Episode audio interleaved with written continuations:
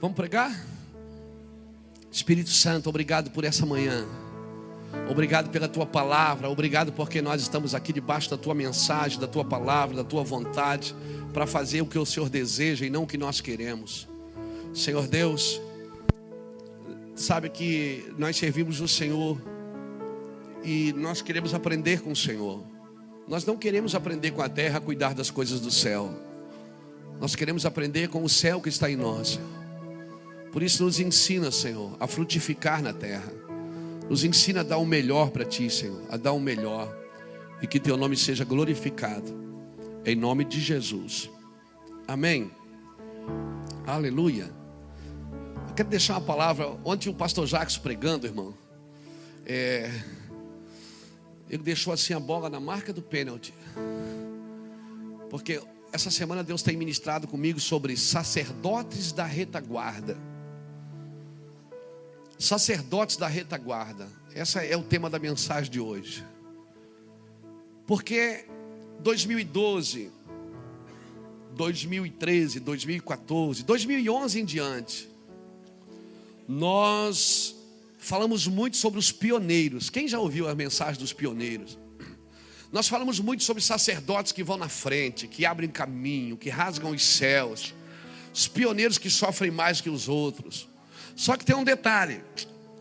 Nós precisamos desesperadamente nessa geração de sacerdotes que guardem a retaguarda. Não só que vão na frente, mas que guardem as costas. Então, quando nós falamos em 2011, 2012, 2013 e 14, falamos muito sobre o pioneirismo. Mas dos meados de dezembro para cá, Deus começou a falar comigo sobre sacerdotes da retaguarda amigos mais chegados que irmão. Pessoas que vão guardar as nossas costas, que vão nos socorrer nos momentos difíceis, que vão nos proteger nos momentos difíceis, que vão chorar quando estamos chorando, que vão rir quando estamos rindo, amigos mesmo. Sabe o que nós precisamos, pastores? Nós precisamos de amigos. Eu vou falar de novo. Nós precisamos de amigos. E as nossas amizades, elas não podem ser só relacionamentos de púlpito. De, ah, eu vou pregar na sua igreja para você pregar na minha.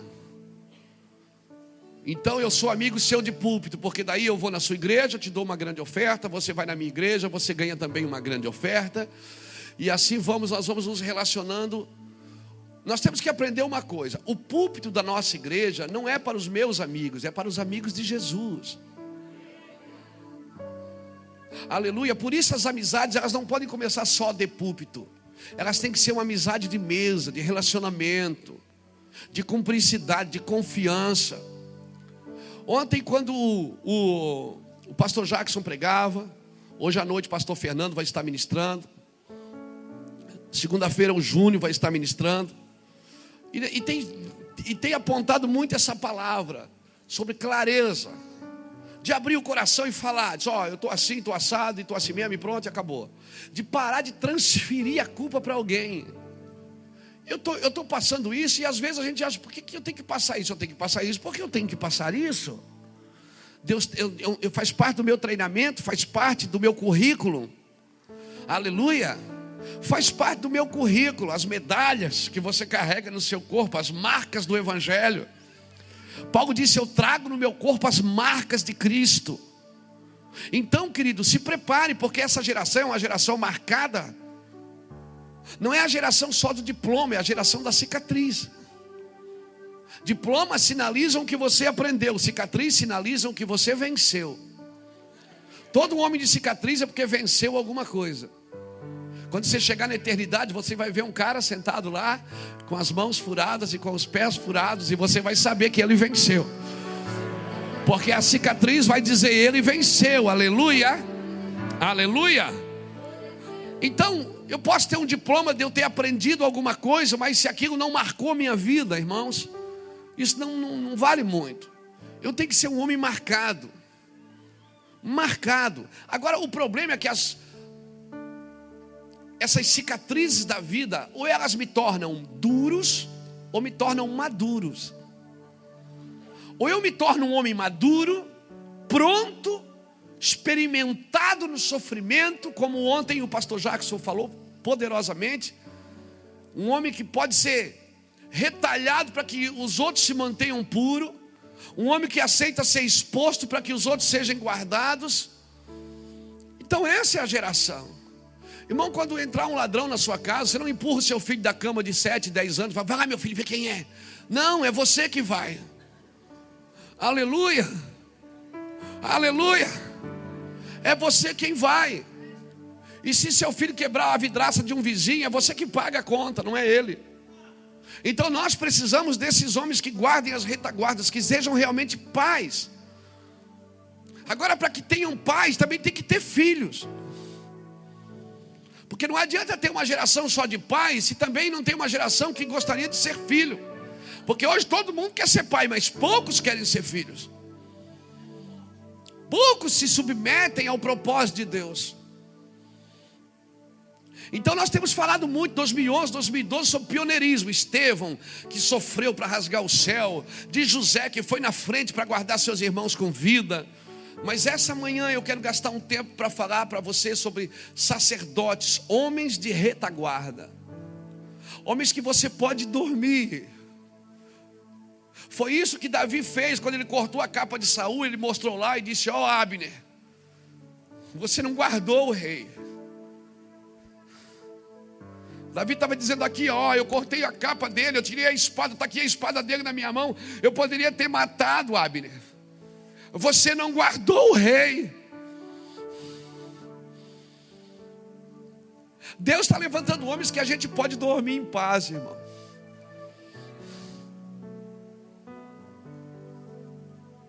Homens que conhecem sua posição no corpo. Homens que vão guardar as nossas costas. Irmãos, para andar em alguns lugares, para os pais andar em alguns lugares, os filhos precisam guardar seus pais. Irmão, uma pessoa que chega aqui falando mal do seu pastor, daqui a pouco alguém vai estar falando mal dele também. Amém? Você não precisa andar com uma pessoa que você não quer, só guarde ela, esconda ela, amém? Eu vou falar de novo, amém? Não é, não dá, não dá, não anda. Pastor, não dá, cara. Você pensa de um jeito, eu penso de outro. Estou indo embora para um lugar todinho meu. E eu vou ir. E... Mas pronto. Não tenta justificar o seu chamado batendo em alguém. Porque às vezes, irmãos, as pessoas vêm aqui no Mevan, elas acham que o Mevan é uma casa de rebeldia, que provoca rebeldia em toda a nação. Nós estamos alinhando, irmãos. Alinhando. Amém?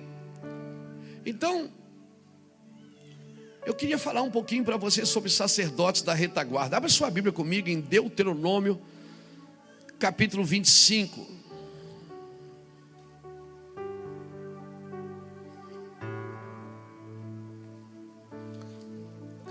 Tua face eu quero ver,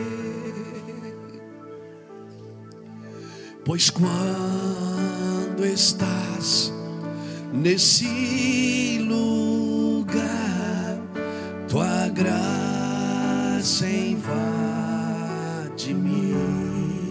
Senhor, Senhor, formoso.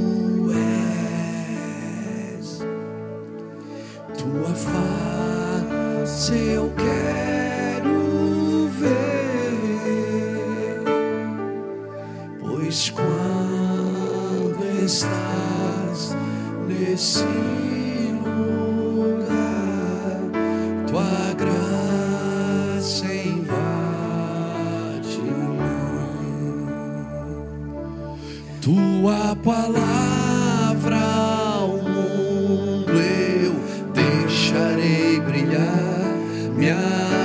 Ajude, ó Deus, viver só para ti. Minha coroa eu lanço aos teus pés para me lembrar que a minha recompensa é tua glória viva em mim. Tua palavra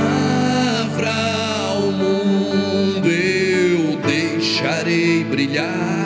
Me ajude, ó Deus, viver só para ti.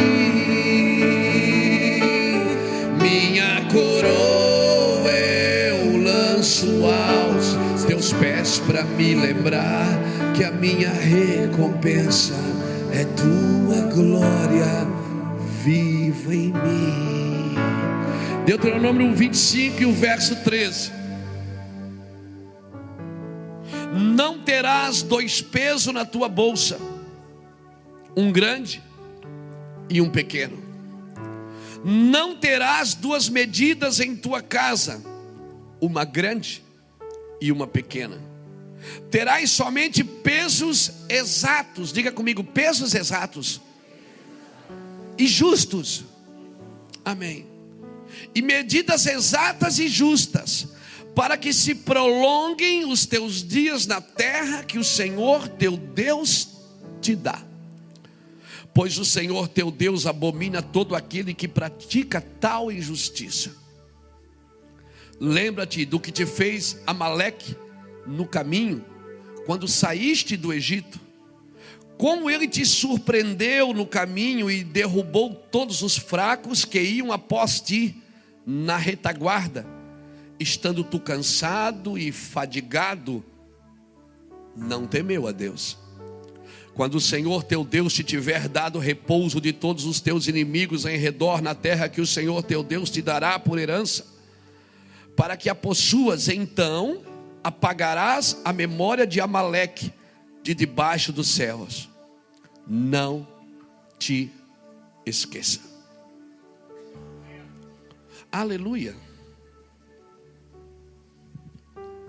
Irmãos, você vem, você que vem aqui na igreja, você que nos acompanha pela internet, você sabe de uma coisa, nós temos falado muito sobre estabelecer e manifestar. Conquistar para estabelecer e para manifestar. Irmão, conquistar, o que, é que significa conquistar? É despojar o dono anterior é tirar da mão do dono anterior. Estabelecer significa trazer um novo modelo de governo.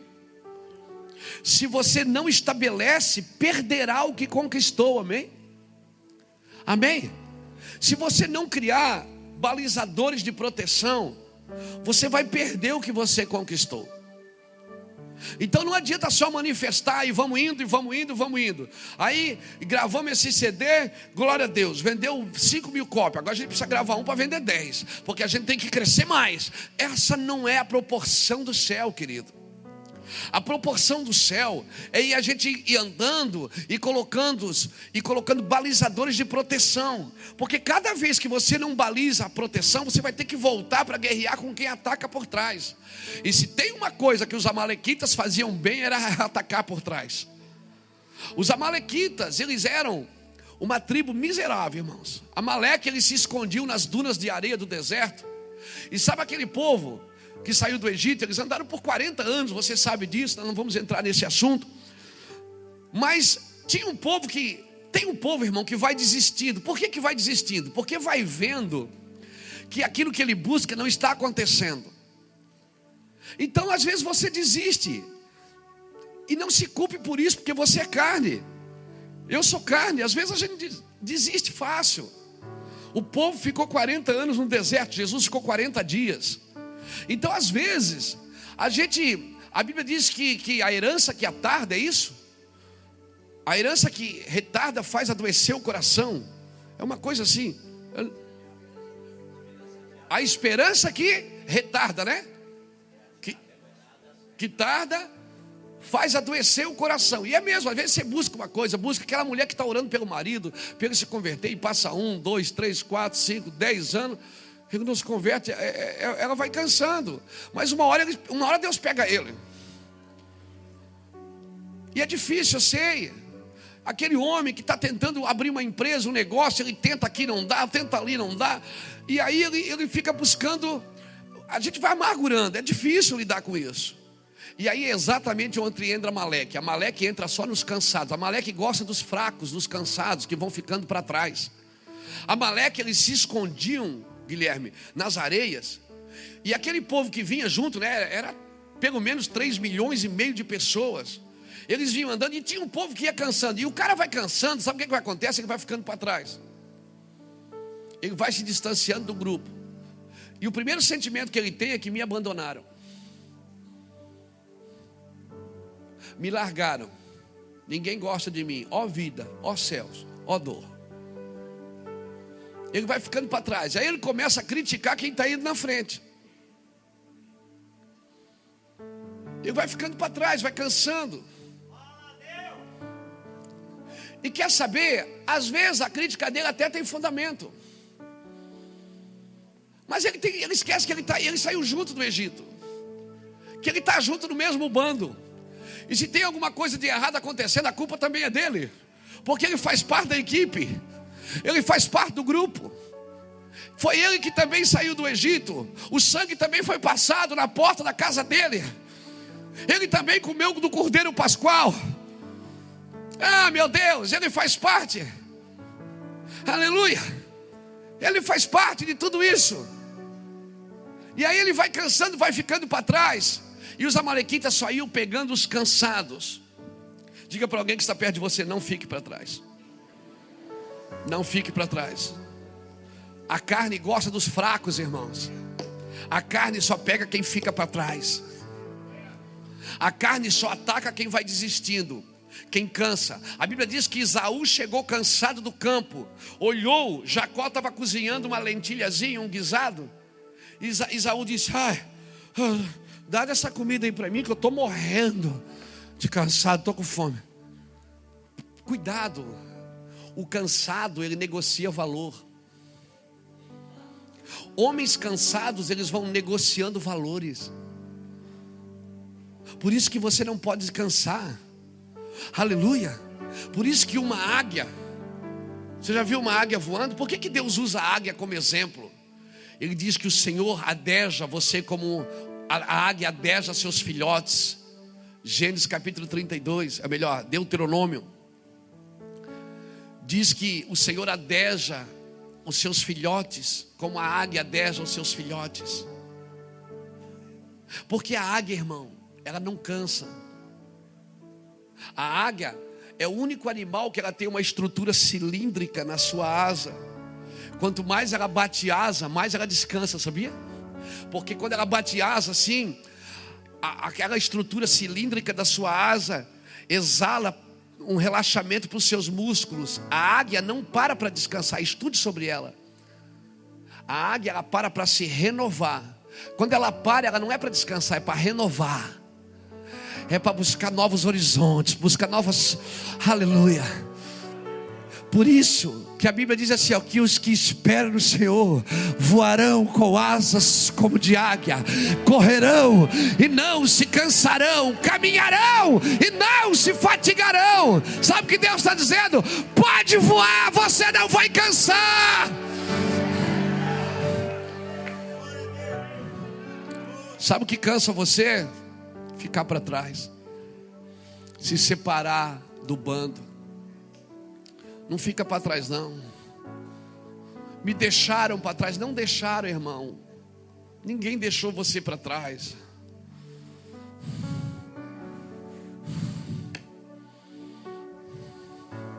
Diga para alguém que está perto de você: não fique para trás. Os cansados, irmãos, vão perdendo o temor.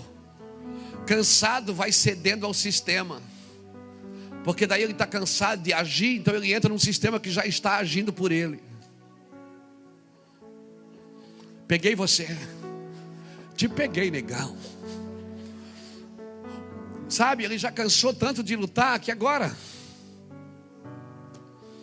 ele senta e entra, deixa que o sistema leve ele, deixa a vida levar.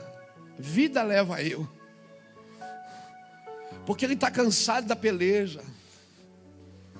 Pastor, e por que, que eu estou cansado? Porque você não para para se renovar.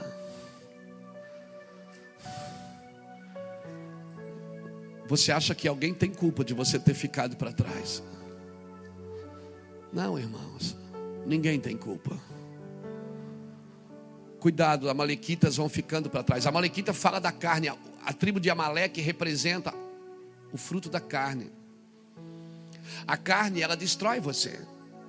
E não adianta você querer convertê-la, ela nunca vai se converter. Essa carne, ela precisa ser morta. Aleluia. Mas o Senhor falou que eu teria luta de geração em geração. Olha o que o Senhor diz aqui no verso 19. Quando o Senhor teu Deus te tiver dado repouso de todos os teus inimigos em redor na terra, que o Senhor teu Deus te dará por herança para que possuas, então apagarás a memória de Amaleque debaixo do céu. Não te esqueças. O que é que o Senhor disse? Vai chegar um dia que você não vai ter mais carne. Você vai ter um corpo glorificado. E aí você vai apagar da memória o que a carne sofria. Porque a carne não vai sofrer. Aleluia! Aleluia! Vai chegar um dia, agora enquanto esse dia não chegar, irmão, vai ter a força da carne, a força do pecado que um dia você serviu lá atrás. Esse pecado vai bater na sua porta, ele vai querer pegar você de novo. Aleluia! Por isso não se afaste do bando, querido. Não se afaste daqueles que estão em vanguarda. Aleluia. Abra sua Bíblia comigo em Êxodo 17. Eu estou fazendo uma introdução aqui porque eu quero. Só para a gente entrar, para quando entrar, e entrar e pronto e acabar.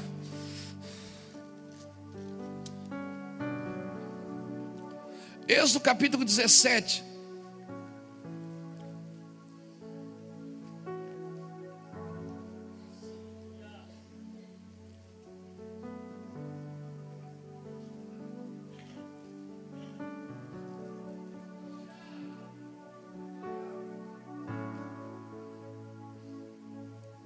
Êxodo capítulo 17, versículo 8 diz assim: Então veio Amaleque e pelejou contra Israel em Refidim.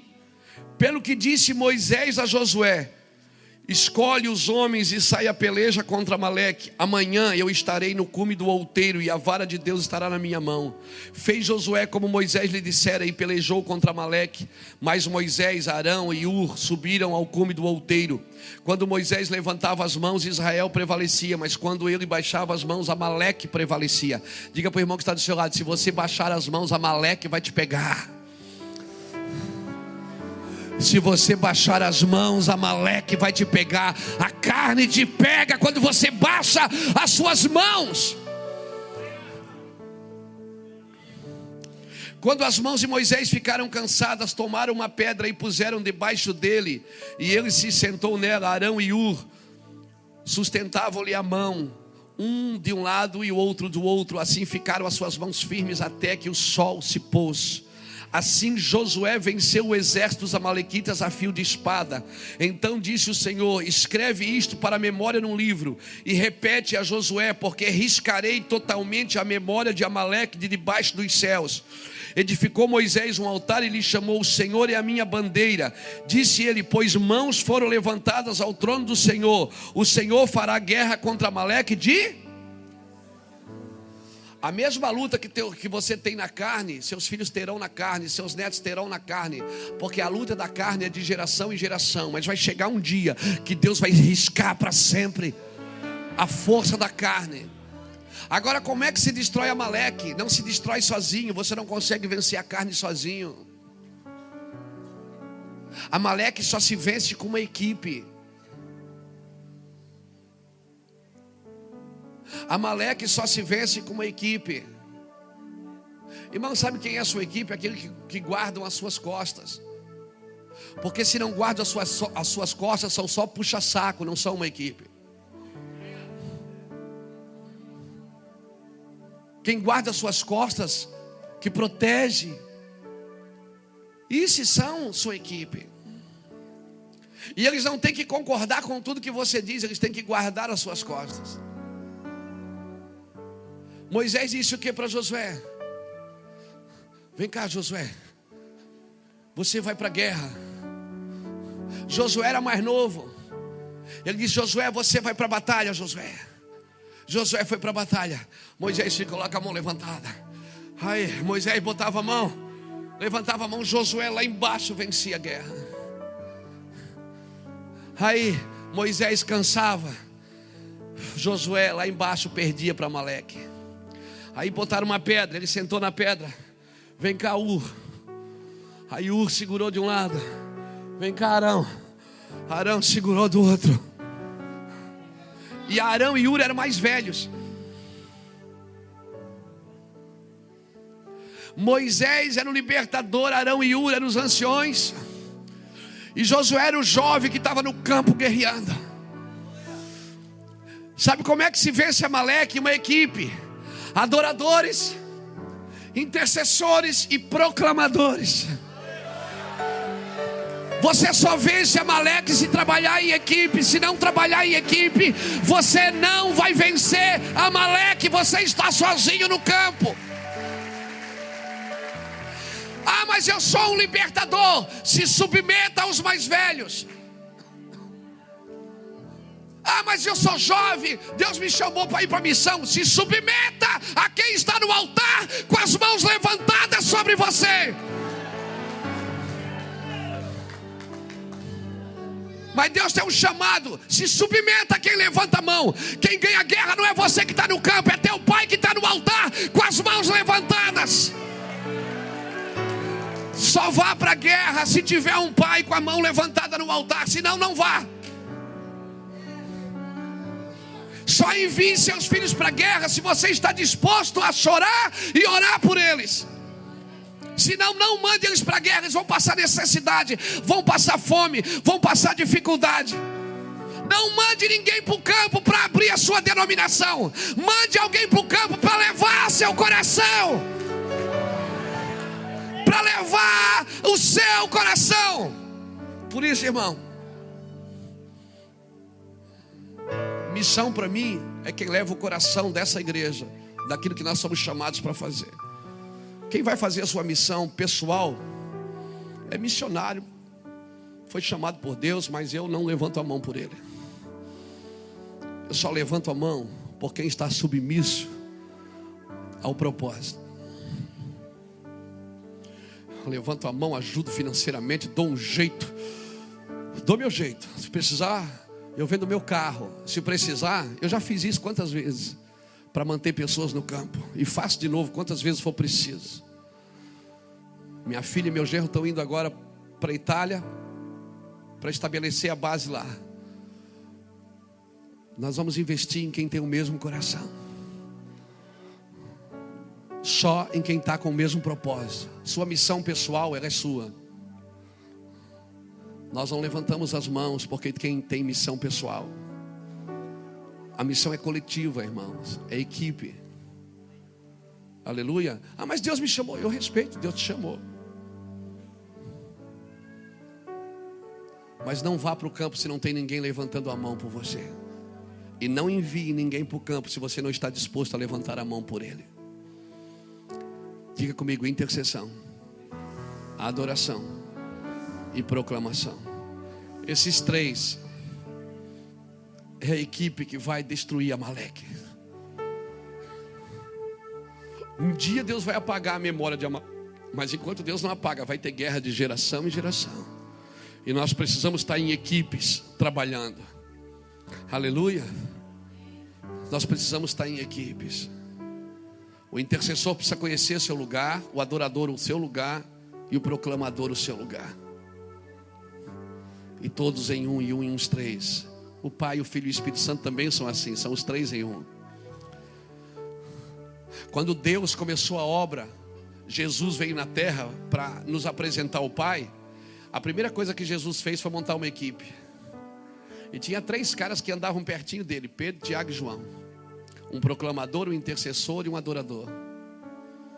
Pedro era o proclamador. O primeiro, o primeiro culto foi ele que pregou.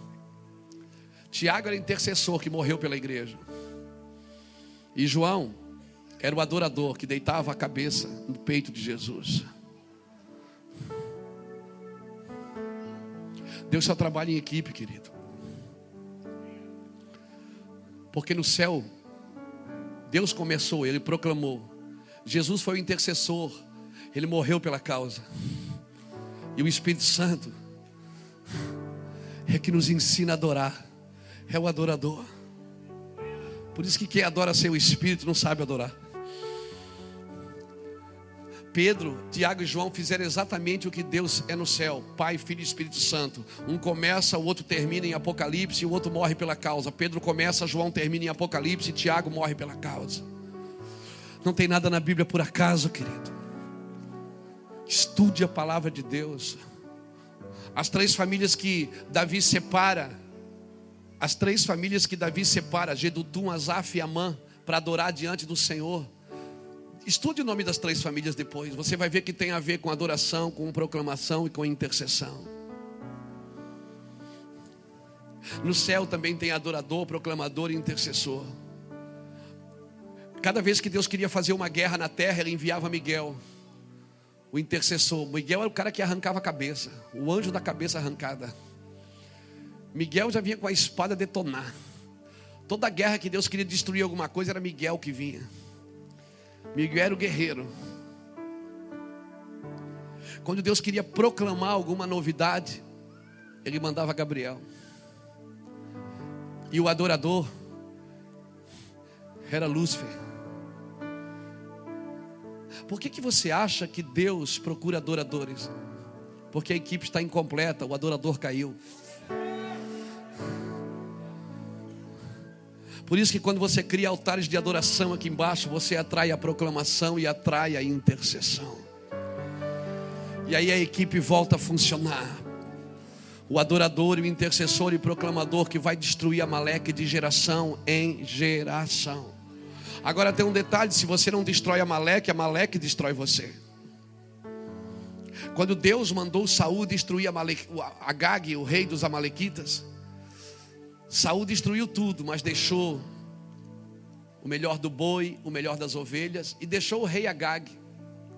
E por causa dele ter deixado o rei Agag, ele perdeu o seu trono. Samuel foi visitá-lo e disse: Quem é esse rei? Esse, esses gritos de ovelha que eu estou ouvindo, esse.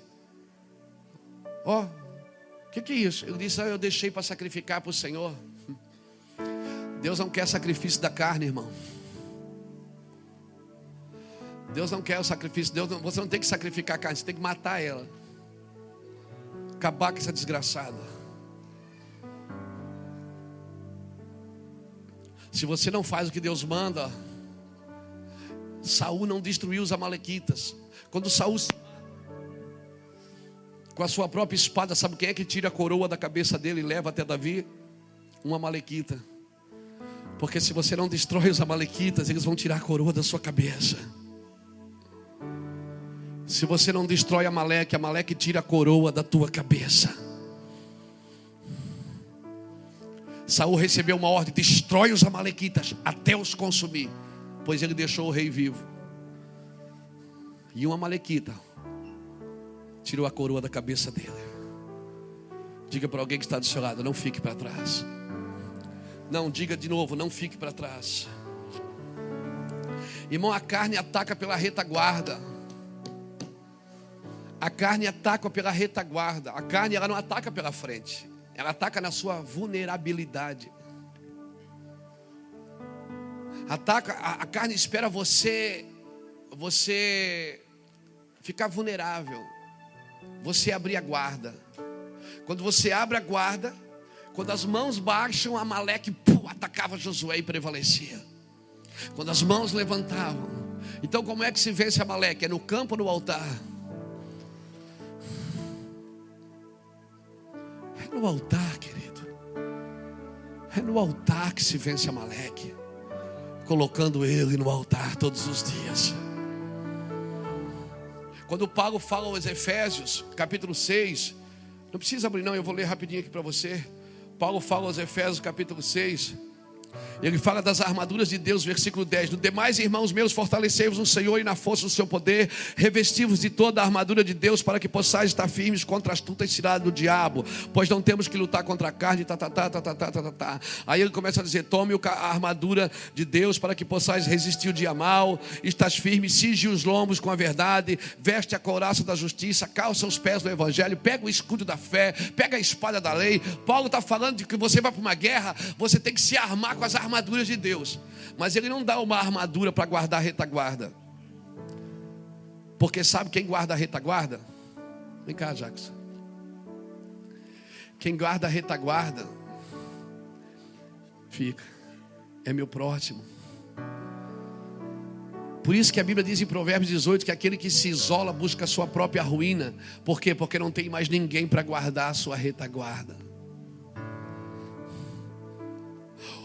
Um dos exércitos conhecidos no mundo, os espartanos, os gregos. Você deve ter visto o filme dos 300. Ali tem um, um pequeno, uma pequena partícula do que eles realmente eram. Eles venciam as guerras porque eles lutavam em grupos. Eles não, eles não, não tinham armas para guardar as costas, era um guardava o outro. Eles lutavam em grupos. Ele era o meu escudo e eu sou o escudo dele. Quando o Senhor diz, Eu sou o teu escudo, o Deus não falou para Abraão, Eu vou te dar um escudo. Ele disse, Eu sou o teu escudo. Deus disse, Eu, Abraão, pode ir porque eu vou guardar você, cara. Eu sou o teu escudo, eu te protejo, eu te escondo. Sabe o que falta no Evangelho? Sabe o que falta nas nossas igrejas? Isso aqui, irmão. Homens que estejam dispostos a largar um pouco os seus projetos, seus sonhos, para viver os sonhos dos outros. Homens que os seus sonhos só, só dão resultado, primeiro, se você usar eles para dar para alguém. E esse papo, irmão, de eu sirvo a Jesus, não sirvo homem, cara. Você vai quebrar desse jeito.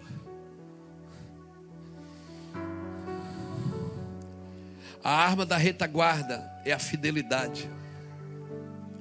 A arma da retaguarda é a lealdade a arma da retaguarda. Eu, particularmente, irmão, eu sou um cara confiável, eu confio em todo mundo. E quem confia em todo mundo apanha um pouco mais.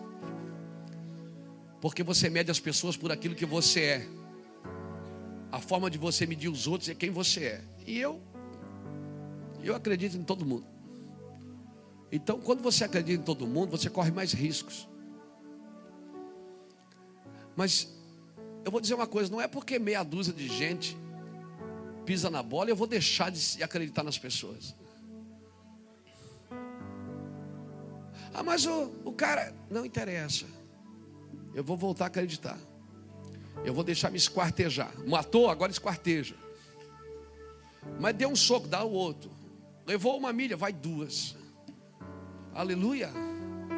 Aleluia. Você já deu oferta para quem fala mal de você? Começa a dar oferta para quem fala mal de você. Ah, pastor, está amarrado. Não, amarra não. Não, mas tem que honrar é quem nos honra. Não, honra quem fala mal. Quero ver. Pega uma oferta e diz assim: ó, Deus mandou te dar porque você falou mal de mim e eu quero te abençoar.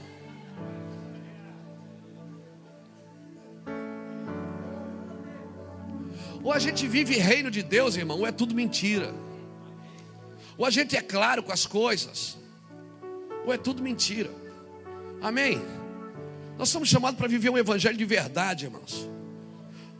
Por isso Deus abomina a contenda. Seis coisas Deus odeia, a Bíblia diz. E a sétima, Ele abomina. Provérbios 6,16. Olhos altivos, língua mentirosa, mãos que derramam sangue inocente, coração que maquina projetos iníquos, os pés que se apressam para correr para o mal. Isso tudo Ele odeia.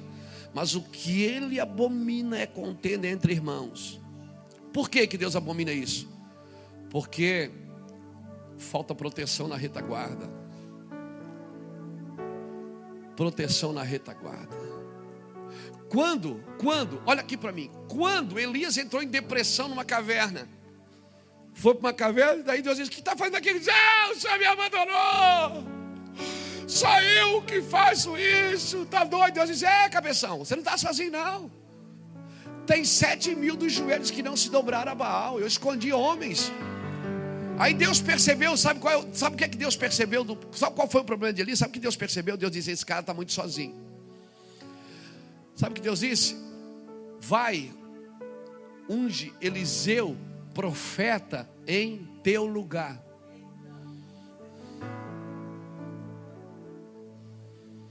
Deus diz: Vou dar uma força para você. Vai passar seu ministério para alguém. Vai onde Eliseu, profeta, em teu lugar. Irmão, a glória está na retaguarda. Por que, que Deus precisa levantar homens para guardar as costas? Porque a glória da minha vida, do meu ministério, está na retaguarda. Porque não está na frente, não, não está. Porque. Ah, não, não, não, abra aí. Obrigado, Espírito Santo, te amo. Abra aí, Isaías 58.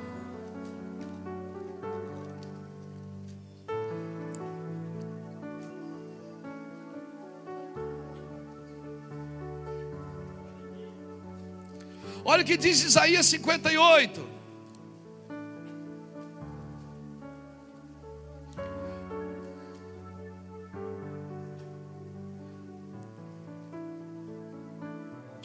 Versículo 6. Não é este o jejum que escolhi, que soltes as ligaduras da impiedade, que desfaças as ataduras do jugo, e que deixes livres os quebrantados e despedace todo o jugo? Não é também que repartas o teu pão com o faminto, recolhas em casa o pobre, o, deter, o, deter, o desterrado, e vendo o nu, cubras e não te escondas o teu próximo? Então romperá a tua luz como a alva, e a tua cura apressadamente brotará. A tua justiça irá diante da tua face, e a glória do Senhor será a tua retaguarda. A glória é a retaguarda, mas só tem glória na retaguarda se tiver justiça na dianteira. Todo homem que pratica justiça aqui na frente, irmão, Deus vai preparar pessoas para guardar as suas costas. Se você está praticando justiça, Deus vai guardar pessoas que guardam as suas costas. Aleluia, porque a glória que você vai viver, ela tem, ela vem, ela está na retaguarda. Não está em como começa, mas em como termina seu ministério. Aleluia. E eu quero profetizar na sua vida que o seu ministério vai terminar com você velho, gagá, sentado numa cadeira, levantando a mão e curando enfermo, em nome de Jesus. Eu quero profetizar que seu ministério vai terminar com alguém dizendo: chama aquele velhinho ali para orar.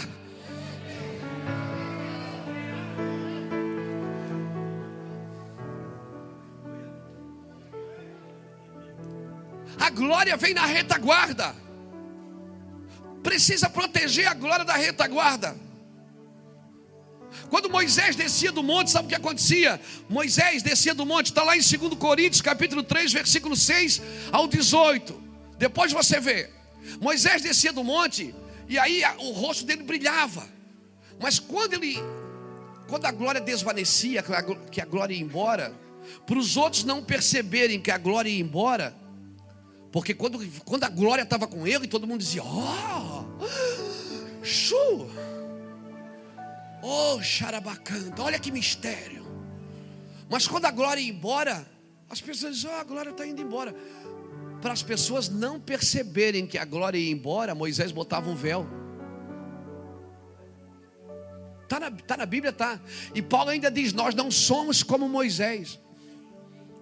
Cara, o cara tem que ter autoridade para dizer isso, para dizer, nós não somos como Moisés que colocava o véu no rosto para que os outros não percebessem que a glória desvanecia. Sabe o que é que Moisés está dizendo? Sabe o que é que Paulo está dizendo? Paulo está dizendo o seguinte: se a glória foi embora, não tente dizer que ela está com você ainda. Se ela foi embora, deixa ela ir. Aleluia. Se você continua praticando justiça, ela volta. Aleluia. A glória volta. Você não tem que produzir nada para as pessoas achar que você é um homem espiritual. Uau, uau. Você não tem que produzir nada para as pessoas ficarem com você na igreja. As pessoas têm que verem a sua humanidade. Aleluia. Tem gente que pensa que pastor não solta pum. Verdade, tem gente que pensa que pastor não arrota, que pastor não tem problema em casa, que ele é perfeito. Não, essa é a imagem que você quer que as pessoas tenham de você. Não deixe as pessoas pensar de você mais do que aquilo que você realmente é. Se tu, homem, ser tu homem. Deus não pediu para você ser um Deus, Ele pediu para você ser um homem. Ser tu homem.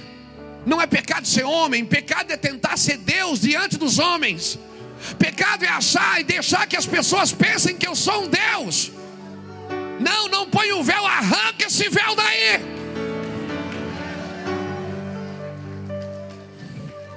Ah, mas por que, que os amalequitas estão me atacando, pastor? Porque eu não estou produzindo justiça. Se eu produzir justiça, a malequita não me pega por trás, não. Porque se eu estou produzindo justiça, eu estou andando com quem está produzindo justiça. Eu estou andando com quem está andando na frente. Não quebre princípios para ser aceito no meio do grupo.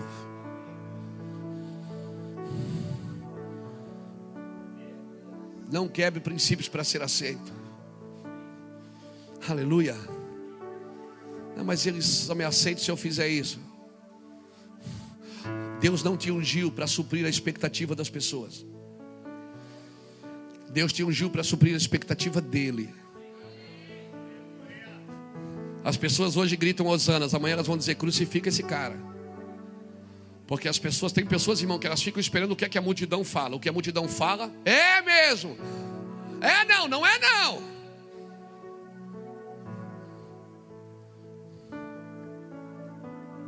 Tome uma posição de andar na frente. Tome uma posição. Não desista. Aleluia. Não desista. Não coloque o véu se tem glória permanente, só tem glória permanente se tiver justiça permanente. Se tem justiça permanente, tem glória permanente. Ah, mas, mas pastor, hoje, cara, hoje eu não estou bom, então eu vou ter que pregar com véu para que as pessoas vejam que eu tenho a glória. Não.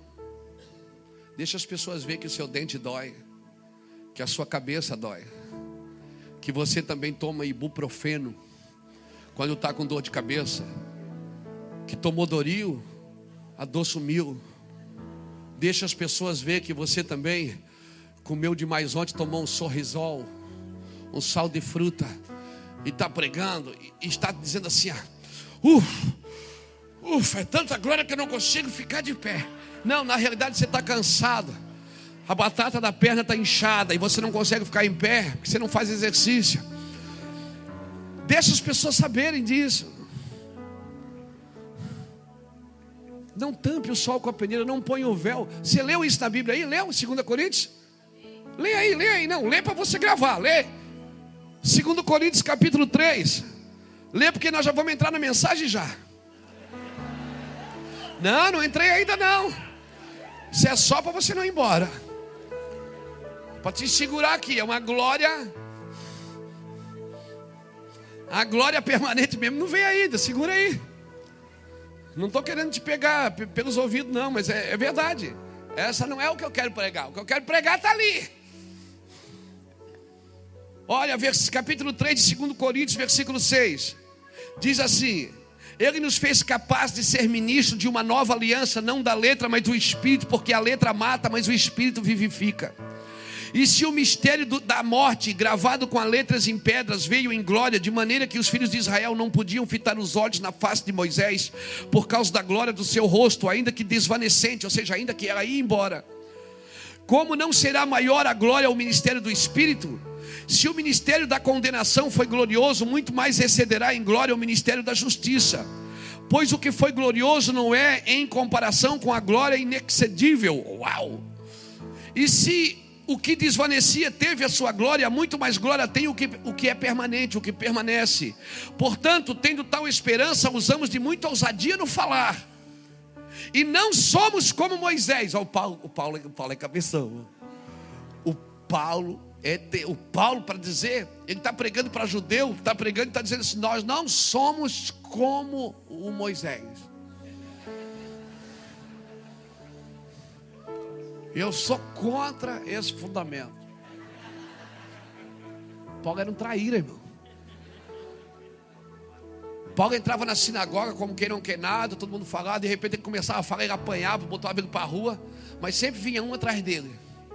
Eu quero dizer, cara, gostei que você está falando. Eles vão abrir uma igreja na sua casa. Era assim que Paulo fazia. Não era? Está na Bíblia. Paulo diz que uma, a Bíblia diz que Paulo pregava, todo mundo, sai daqui, cara, você está doido, herege. Aí Paulo saía. E, e, às vezes saía com pedeira, às vezes ele, ele era enxotado, às vezes ele, ele saía, era arrastado para fora como morto. Mas sempre vinha um ou dois atrás dele, cara, o que você está falando, cara? Ó. Ô, oh, cara, isso me ativou, me destravou. Depois que eu ouvi isso, eu nunca mais fui o mesmo. Aí Paulo dizia: Não, vamos, vamos abrir uma igreja lá na sua casa. E aí Paulo abriu uma igreja do lado da sinagoga, irmão. Que Paulo terrível. E Paulo está dizendo assim: Ó, sabe de uma coisa? Nós não somos como Moisés. Ele está dizendo isso, irmão, para pessoas que tenham Moisés como pai. Aqui ele está pregando aos gentios, né? Em Coríntios. Mas quando ele falava aos judeus, ele não mudava o discurso.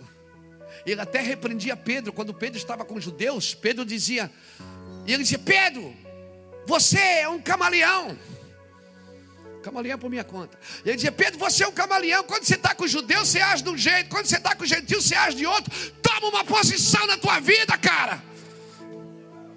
Toma uma teologia. Hermeneuticamente, tenha uma teologia só. Paulo, quando estava com da graça, falava que era da graça. Quando ele estava com da lei, ele dizia que era da lei. Dizia, não, não concordo com isso. Paulo não, Pedro. Pedro. E Paulo repreendeu ele na cara. Paulo não mudava o discurso porque mudava a igreja. Na igreja da campanha ele fazia campanha. Na igreja do véu ele botava um véu. Tá batendo, cara. Na igreja do terno, ele botava o terno. Na igreja da bermuda, ele botava a bermuda. Não, ele tinha um perfil, era aquele, era dele e pronto, e acabou. Quer, quer, não quer, vai embora.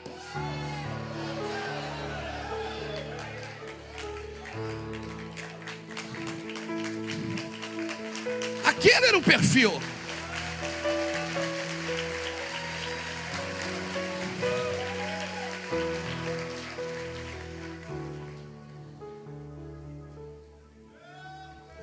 Paulo, irmão, ele pregava e não mudava o discurso. Olha o que ele está dizendo aqui. Quando você olha para Paulo, você acha, cara, esse cara não guarda as costas de ninguém. Não, irmão. O cara que pratica justiça, Deus sempre vai preparar alguém para guardá-lo. Você pode ter certeza. Olha o que ele diz. E nós não somos como Moisés, versículo 13 de 2 Coríntios, capítulo 3, que punha um véu sobre a sua face para que os filhos de Israel não fitassem o fim daquilo que desvanecia mas os seus sentidos foram embotados, pois até hoje a leitura da antiga aliança permanece o mesmo véu. Sabe o que Paulo está dizendo? Quem vive na regra, põe o véu todo dia, cobra dos outros uma coisa que não faz. Paulo está dizendo, ainda tem véu ainda. Você tem que tirar o véu. Não foi removido porque somente em Cristo ele é abolido. E até hoje, quando é lido Moisés, o véu está posto sobre o coração deles.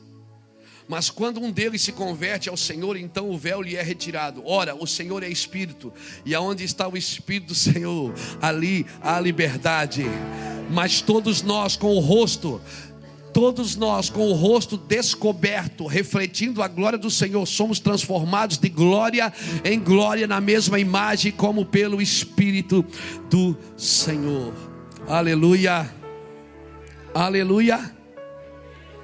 Nós precisamos de sacerdotes da retaguarda, irmão. Alguém que diga para a gente assim: tira esse véu do rosto. Você está querendo mostrar o quê? Não, mas eu tenho um ministério. Tira. Irmão, tem pessoas que se tirar o copo de água do púlpito, acabou. Não tem mais, não tem mais unção, porque a unção está no copo de água. Tem pessoas que se tirar a câmera da televisão da frente, acabou seu ministério, porque é um produto da mídia. Tem pessoas que se tirar o microfone, tem músicos que se tirar o instrumento da mão não tem mais nada para oferecer. Porque seu ministério é um produto.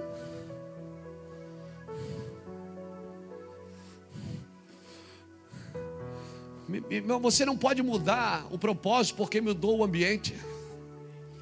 Paulo e Silas estão indo ao caminho de oração. Está lá, Atos 16, versículo 16. Paulo e Silas estão indo ao caminho de oração. Está na Bíblia. Eles estavam indo ao caminho de oração. Algumas traduções dizem de adoração. No meio do caminho vai uma mulher atrás gritando: Meu Deus, que homem abençoado! Meu Deus, que homem abençoado! Tira uma foto comigo. Um selfie. Meu Deus, aquela mulher dizendo: Que homem abençoado, que coisa tremenda. A Bíblia diz que ela fez isso muitos dias, ao ponto de incomodar Paulo. Um dia, Paulo olhou para trás e disse: Cala a boca, Satanás. Irmão, a gente critica, chama de demônio quem nos critica, não quem nos elogia. Eu oro para que venha uma unção, um batismo de discernimento sobre o seu ministério, para você saber quem realmente te honra e quem te bajula. Para você discernir quem te honra e quem te bajula. Porque às vezes você acha que está sendo honrado, está sendo bajulado, mas você não põe a mão porque você gosta da bajulação.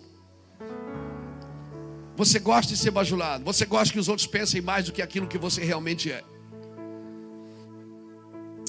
Aquela mulher, Paulo estava indo ao caminho de oração. Aquela mulher ia todo dia, ia falando a mesma coisa, uma adivinha. De repente ele disse: Cala a boca, diabo. Por causa daquilo que foi ele e Silas apanharam em praça pública e foram colocados num cárcere interior. Eu fico imaginando Paulo e Silas, um olhando para o outro de madrugada sem ver nada porque estava escuro. E o Paulo dizia: Silas, e aí? Aí, tô aí, cara, quebrado. E aí, quantas chibatas você levou? 39. E você? 39 também, empatamos. Poxa, Paulo, e agora o que, que a gente vai fazer? Silas, o que, que a gente ia fazer? A gente estava indo no lugar de adoração. Então, vamos adorar aqui mesmo. Puxa um, puxa um dó maior aí. Porque ele vive Posso crer no amanhã, porque Ele vive, temor não há. Porque mudou o ambiente, mas não mudou o propósito. Homens de Deus pode mudar o ambiente, mas não muda o propósito. Eles mudam de cidade, mudam de país, mudam de igreja, mas eles não mudam quem eles são no Senhor. Eles têm o mesmo propósito uma vida inteira. Eles crescem de glória em glória. Aleluia! Aleluia! Aleluia! Agora eu quero entrar na mensagem.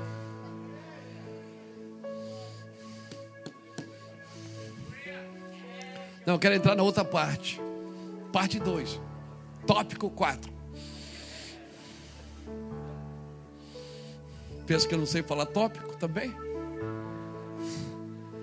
Abra comigo 1 Reis, capítulo 19.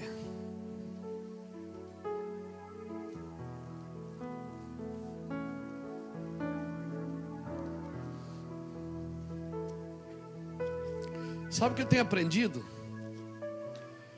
Que o ministério profético e apostólico não tem muita hermenêutica, não. É verdade, começa a falar uma coisa, termina outra.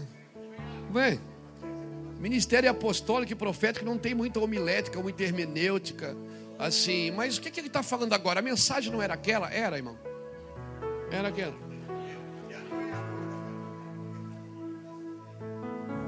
Talvez fosse, talvez seja. Talvez, não sei. 1 Reis capítulo 19. Diga para alguém que está perto de você: não caia no ministério por falta de opções.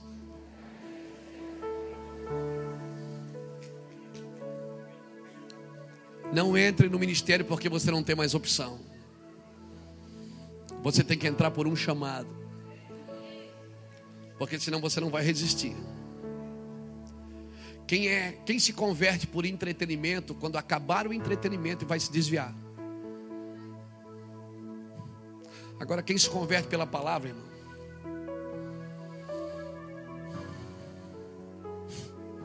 Passa o céu, passa a terra.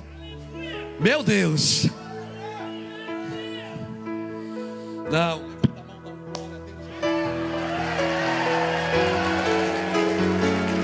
Se você foi pego pela palavra, a palavra um dia te pegou. Um glória a Deus e crente aí, irmão. Pelo amor de Deus, solta o leão que está aí dentro.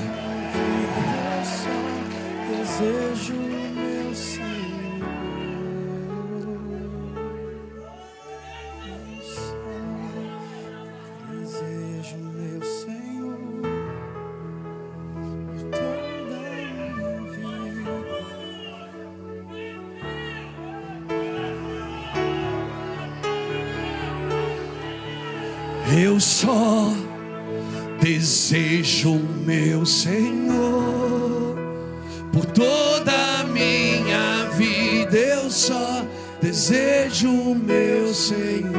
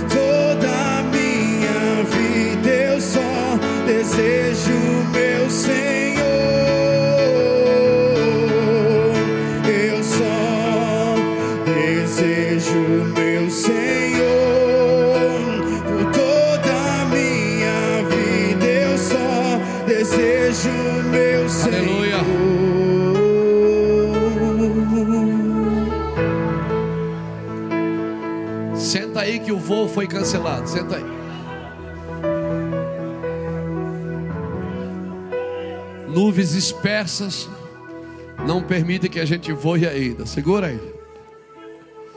A meteorologia não está boa para voar. Segura aí.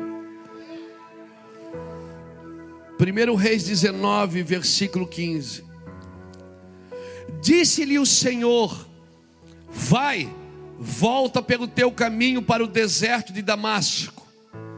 Quando lá chegares, unge Hazael rei sobre a Síria, e a Jeú, filho de Ninse, ungirás rei de Israel, bem como Eliseu, filho de Safate, de, de Abel Meolá, ungirás profeta em teu lugar.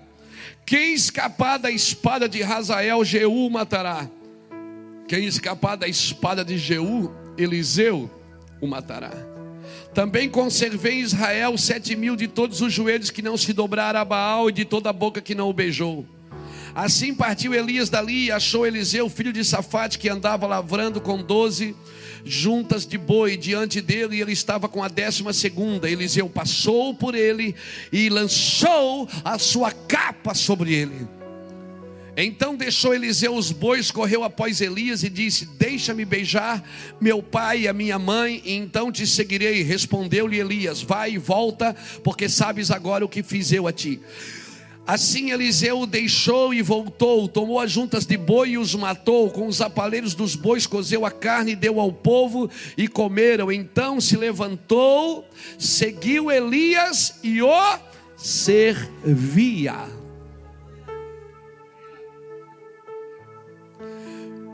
Quando Elias, Elias se movimentava pela palavra de Deus.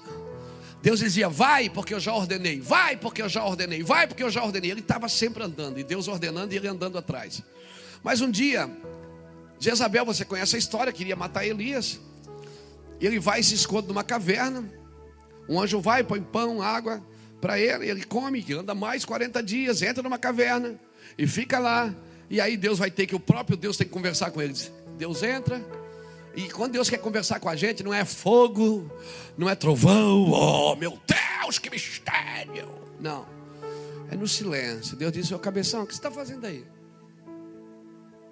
Ah, não. Quem te mandou para cá? Ah, porque eu. Eu não mandei você vir para cá. Volta pelo teu caminho. Tem alguns caminhos que foi você que fez, irmão. Deus não tem nada com isso. Você tem que voltar por eles. Porque enquanto Deus disse, vai, eu já ordenei. Elias chegava, estava pronto. Vai, porque eu já ordenei. Elias chegava, estava pronto. Vai, porque eu já ordenei. Elias chegava, estava pronto. Mas quando ele foi, que Deus não falou nada, ele para numa caverna, depressivo, angustiado. E aí Deus vai atrás dele e disse: Volta pelo teu caminho. Você está muito só. Eu quero dizer para você que você não está só. Tem gente que acredita nisso que você acredita também. Tem gente que se doou, está esperando uma revolução nesse país. Tem gente que quer mais do que uma igreja, mais do que um ministério. Tem gente que quer muito mais. Tem gente que acredita como você. Aleluia. Vai e volta pelo teu caminho. Volta. E unge Eliseu profeta em teu lugar. Deus deu três ordens para ele, ele só cumpriu uma. Razael, rei da Síria, e Jeú não foi nem ele que ungiu, porque ele estava ele tava tão terrível que Deus disse: se eu deixar ele aqui, vai morrer. E aí ele vai e Deus disse: Vai, porque tem um profeta para ficar com você. Tem alguém que vai cuidar de você, vai estar junto com você. Vai na casa de Safate, em Abel, meu lar. Eu quero dar algumas características desses escudeiros, dessas pessoas que Deus prepara para estar com a gente, irmão. Tem gente que Deus prepara para estar com a gente. Tem gente que anula a sua vida por causa da gente. E eu acredito que eles vão ter galardão maiores do que os nossos. Tem pessoas que Deus prepara para servir.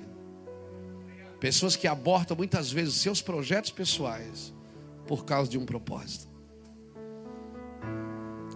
Irmãos, e aí começa o chamado de Eliseu. E a primeira característica do chamado de Eliseu é que ele tinha, escreve aí, um chamado definido por Deus ele vai ser profeta em seu lugar. Deus, ele chama e define o que ele quer. Não entre no ministério por falta de opção. Não deu nada certo da sua vida, vou abrir uma igreja. Não faça isso. Não faça isso por opção. Faça isso porque você tem um chamado. Porque Deus te chamou. Amém, irmão? Esses dias eu perguntei aqui: o que é mais espiritual? É ser pastor ou ser empresário? O que é, que é mais espiritual? Talvez alguém diga assim: não, mais espiritual é ser pastor. Aí eu pergunto: quem deu a sua empresa para você? Quem deu a sua empresa? Foi Deus. Tudo que Deus dá é espiritual. Tem empresário que foi Deus que deu a empresa, e tem pastor que não foi Deus que deu a igreja.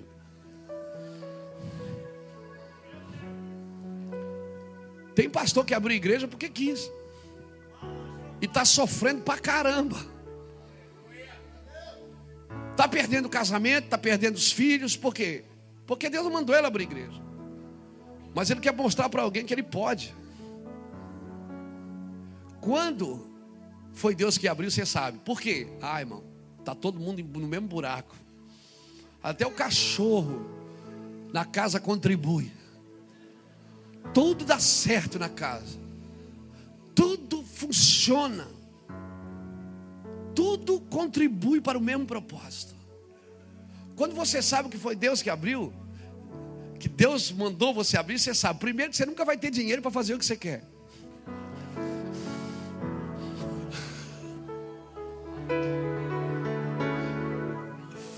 Segundo, pessoas que você ama começar a criticar você. Aí você sabe que é Deus mesmo. É Deus provando a equipe, para todo mundo ficar mais junto.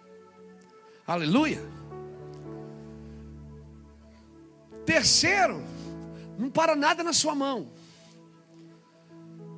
Você tem um carro, daqui a pouco não tem mais. Você tem uma coisa, daqui a pouco não tem mais. É um entra e sai na sua vida terrível. Quando você tem um chamado para abrir um ministério, irmão, para estar na frente de um ministério, Pastor, como é que eu sei que Deus me chamou? Ah, você vai saber porque você vai suportar. Aquele que começa a grande obra na sua vida, ele há de completá-la. Tem empresário que foi Deus que deu a igreja, tem pastor que não foi Deus, ou melhor, tem empresário que foi Deus que deu a empresa, tem pastor que não foi Deus que deu a igreja. Então a primeira característica de um chamado é você saber que Deus chamou. O cara trabalha na empresa, às vezes, irmão, ele, tá, ele é empresário. Ele ganha 20, 30 mil reais por mês, está todo dia endividado. Aí Deus diz: Para tudo, meu filho, eu te chamei para um grande ministério. Ele vai lá para o sertão do Nordeste, abre uma igreja, tem 20 pessoas. Ele ganha 500 pila por mês. Ele vive uma vida de rei. E aí, alguém que diz: Cara, você ganhava 20 mil reais por mês, passava necessidade, agora está ganhando 500, está vivendo bem. Porque a prosperidade do reino é essa, irmão. Você tem que aprender a viver na prosperidade do reino. Tem gente que Deus mandou largar tudo, largar seus negócios e ir para a igreja. Tem gente que Deus está dizendo assim: larga essa igreja. Pelo amor do meu nome, larga essa igreja. Se você me ama, passa para alguém. Você está matando esse povo. É verdade. Pastor, mas eu sou um pastor fundador. Faz uma placa, põe na sua parede que você é o fundador, mas dá ela para alguém.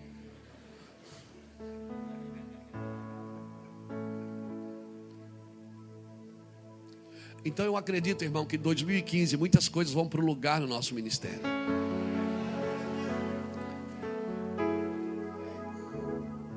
Segue o homem com um cântaro de água. Ele vai te levar para um lugar espaçoso. Mensagem que nós pregamos no primeiro dia da primícia. Deixa, deixa, deixa ele guiar você. Alguns de vocês vão ter que voltar para a faculdade. Alguns de vocês saíram da faculdade para fazer a obra de Deus. E Deus não mandou você sair.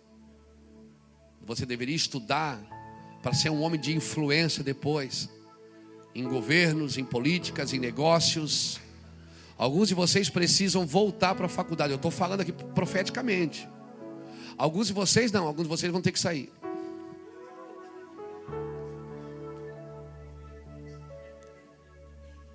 Como saber, pastor? Ah, é fácil.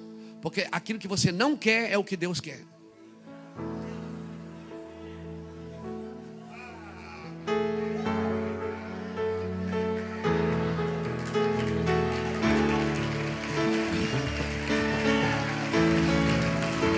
Aquilo que você não quer, na maioria das vezes, sempre é o que Deus quer para você.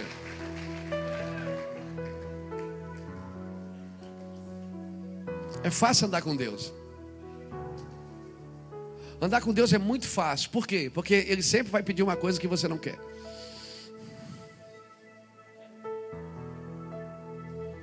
Por quê, pastor? Porque Deus não é carne.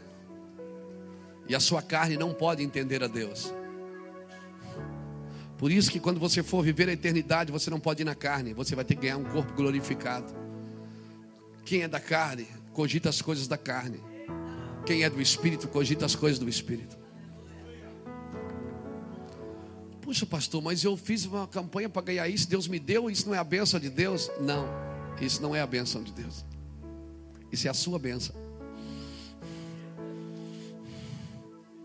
Mas eu paguei sete semanas da, da vitória. Eu até botei dinheiro no envelope. Isso é a sua bênção, isso é o mimo de Deus, mas isso não é o que Deus tem para você. O que Deus tem para você, querido, nem olhos viram, nem ouvidos ouviram, e nem está no seu coração ainda, ainda não caiu, o seu coração ainda não conseguiu pegar tudo, sua mente ainda não conseguiu codificar tudo, você ainda não conseguiu entender tudo. A segunda característica de um homem que é chamado por Deus. A primeira é que ele tem um chamado definido por Deus. A segunda é que quem escapar da espada de Jeú, Eliseu o matará. Eliseu sabia usar a espada. Um homem que Deus chama, ele sabe usar a espada. Um homem que Deus chama, ele sabe a hora exata de desembanhar a espada. Quando Deus chama, você tem que saber usar o que você tem aí na mão. Isso não é para defender seus interesses, isso não é para defender suas motivações, isso é para propagar o reino de Deus. Nós precisamos aprender a usar a espada. Pedro, embainha a tua espada. Esse não é o momento de você usá-la. Vai ter momento que Deus vai dizer, puxa da espada. Vai ter momento que Deus vai dizer, guarda a espada. Você já viu quando um crente está discutindo com um ímpio, ele sempre usa a Bíblia? Quando ele está discutindo uma coisa, quando ele vê que não dá jeito, ele diz: está amarrado, Satanás.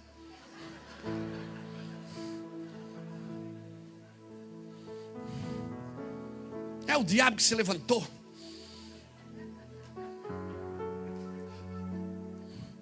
Mas às vezes Deus não quer tirar o diabo dele.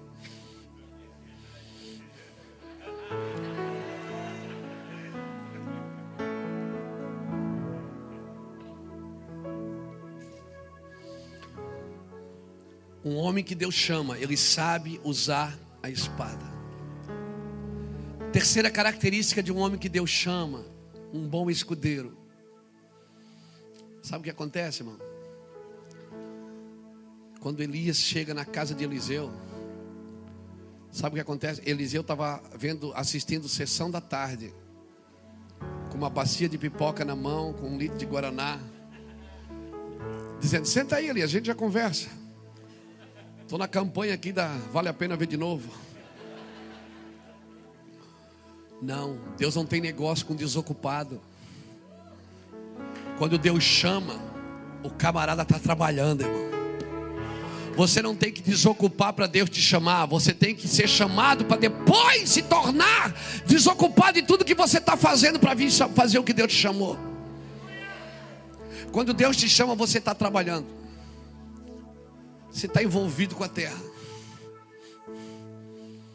Deus não tem negócio com o desocupado, irmão. Eu fico na igreja, eu fico só medindo. Às vezes eu vejo papel no chão, a camada passa por cima, não pega, porque não é o meu chamado. Meu chamado é tocar, é pregar. Arrume essa cadeira aí para mim. Não, eu fui chamado para tocar na igreja, não fui chamado para arrumar cadeira. Eu fui. Não, você não sabe o que é chamado, cara. Você não sabe o que é ralar, não. Sabe até onde você vai com Deus? Até aqui. Porque Deus não usa desocupado. Deus só usa quem está trabalhando. Tem gente que pensa que o trabalho é do diabo. Trabalho é maldição do, do, do Éden. Porque Deus disse: do suor do teu rosto comerás. Por isso que eu não suo, irmão. Eu vivo de oferta. Não, você tem que trabalhar, mano. Você tem que ralar. Você vive de oferta, você tem que ralar. Eu sou um cara que rala, irmão. Eu não sei o que é pedir para alguém. Pega um copo d'água para mim. Pega um café lá para mim. Eu não sei. Eu não, eu não uso as pessoas. Eu não uso. Se ninguém sente me dar um café, eu mesmo pego. Porque se você está em algum lugar, você não está ali para usar ninguém. Mas irmãos, eu vou falar de novo. Deus não tem negócio com malandro.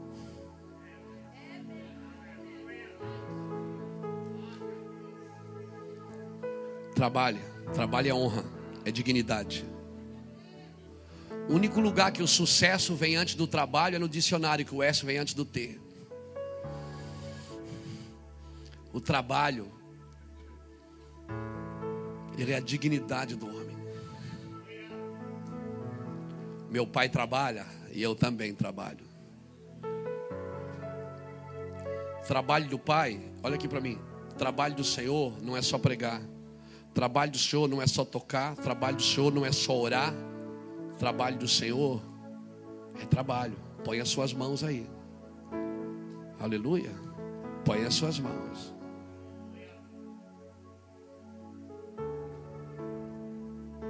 Eu fui pregar numa nação no, ah, no Brasil, não, fora do Brasil. E aí, quando eu cheguei, arriei a minha bolsa, alguém pegou minha bolsa. Não, pastor, eu fui selecionado para carregar sua bolsa. A minha bolsa? Mas não gosto de ninguém carrega minha bolsa, eu gosto de eu carregar minha bolsa. E não é nem porque tem dinheiro, é porque tem a minha Bíblia, toda anotada. E aí eu ia para o lugar, ele ia ia comigo, pegava a bolsa. Aí eu ia, entrava ele pegava, não, a minha bolsa. Aí eu ia sentar e botava uma cadeira. Eu não estava acostumado com isso, né, irmão? Aí eu fui no banheiro e vi até e disse, irmão, deixa que eu faço sozinho. Isso você deixa que eu faça. Não, sim senhor, sim senhor. Ele hablava espanhol, cara. Ele hablava espanhol. E ele foi no banheiro, ficou na porta do banheiro, irmão. Aí eu fui no, aí tá, né? Fui no, ah, fui no banheiro. E aí, depois eu estou lá lavando a mão e tal. Quando eu lavei a mão, ele puxa do papel.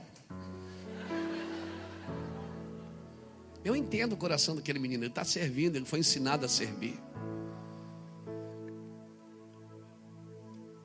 Não é feio servir, irmão. Não é pecado. Não é pecado trabalhar. Não é pecado você chegar na igreja, na igreja e ver que tem uma cadeira torta, você ir lá endireitar. Não é pecado você ir no banheiro e ver que acabou o papel higiênico, em vez de sair, esse banheiro nunca tem papel higiênico, vai lá, chama o coordenador e diz irmão, acabou o papel higiênico. E também essas coisas você deveria fazer em casa, né, irmão? Amém, amém. Então, assim, um homem que Deus chama, ele vai estar trabalhando. Ele vai estar envolvido com a terra. A quarta característica de um homem que Deus chama quando Elias jogou a capa, na hora Eliseu deixou os bois. Se você não deixar os bois, cara, os bois falam da força do homem. Lembra quando Davi trouxe a arca para Jerusalém? Em 2 Samuel capítulo 6, versículo de 3 a 15, eu não vou ler para a gente ganhar tempo, depois você lê em casa. Segundo Samuel capítulo 6, versículo de 3 a 15. Quando, quando Davi traz a, a arca do Senhor para Jerusalém, eu falei Elias, né? Não, é, é Davi. Foi Davi? Eu falei Davi? É Davi, né? Então tá. É jejum, a gente fica doidão. Quando Elias, que não tem nada a ver com Davi, que quem trouxe a arca foi Davi, Elias devia ter ficado onde ele estava. Davi trouxe a arca. Sabe o que ele faz? Ele faz, pega dois carros de boi, põe a arca em cima e vem com ela fazendo uma festa. Irmão, a obra de Deus não é para desfilar com ela. Não é uma obra de apresentação. Na hora, Deus olhou para aquilo, Davi estava fazendo a coisa certa do jeito errado.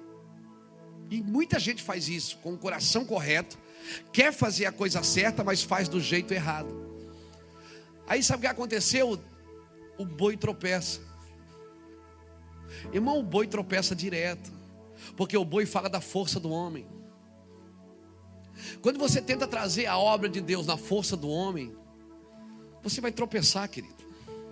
E se não cair, você vai tropeçar. O boi tropeçou. Ele veio desfilando. A obra de Deus não é para desfilar, não é exibição, é manifestação. Aleluia. Não é para você desfilar, não é plumas e paetês, querido. A obra de Deus é manifestações do Espírito. Aleluia. Aí o boi tropeça. Quer saber de uma coisa? Os bois vêm tropeçando desde a eternidade. Desde Adão o boi vem tropeçando. Deus colocou, se você ler a Bíblia, você vai ver todos os homens aqui pisaram na bola. Você vai ver o problema de Moisés, de Josué, você vai ver o problema de Davi, você vai ver Abraão, você vai ver tantos homens de Deus que a Bíblia relata como homens de Deus que pisaram na bola, que fraquejaram, porque a carne fraqueja, a carne cansa. Amém? Às vezes você está pregando aqui, você falou uma coisa que não era bem o que você queria falar, e todo mundo já critica você por causa daquela palavra, e é assim mesmo. Irmão, a obra de Deus é assim, nem todo dia você está bem, amém? Aleluia! Por isso, peça perdão quando precisar pedir, abre mão quando precisar abrir, fale quando precisar falar, querido. Os bois tropeçaram. E aí Uzá morreu. Você sabe o que aconteceu? Uzá morreu. Amém? Na segunda volta, aí Davi volta para casa, a arca vai para casa de, de Obed-Edom. Na segunda vinda, o que é que Davi diz? Ele pega seis, pega boi, a cada seis passos ele mata um boi. Ele traz a arca no ombro, a cada seis passos ele mata um boi. A cada seis passos ele mata um boi. Ele está dizendo o quê? Seis é o número do homem, foi o dia que o homem foi feito. Boi fala da força do homem. Sabe o que Davi está dizendo quando a cada seis passos ele mata um boi? Ele está dizendo: Eu estou levando a arca agora, não mais na força do homem, eu estou sacrificando a força do homem para que essa arca chegue em Jerusalém. Aleluia, irmãos. Quando Deus te chama, você tem que largar o boi, querido. Solta o boi. Aleluia. Você não pode mais fazer essa obra na sua força. Pastor, mas eu sou um boi selvagem. Salmo 92, verso 10 diz que você só é um boi selvagem se foi ungido com óleo fresco. E, e, se você é um boi selvagem, glória a Deus, porque boi selvagem não carrega canga. Boi selvagem não é preso na cerca, ele é solto. Mas ele tem que ser ungido com óleo fresco. Aleluia. Vamos para frente. A quinta característica de um homem que Deus usa, um escudeiro que Deus está preparando para estar com você. Ele valoriza o que ele recebeu. Elias joga a capa. Na hora que joga a capa, ele já fica doido. Ele diz: Eu vou com você embora. Eu vou com você. Deixa eu só beijar meu pai e minha mãe.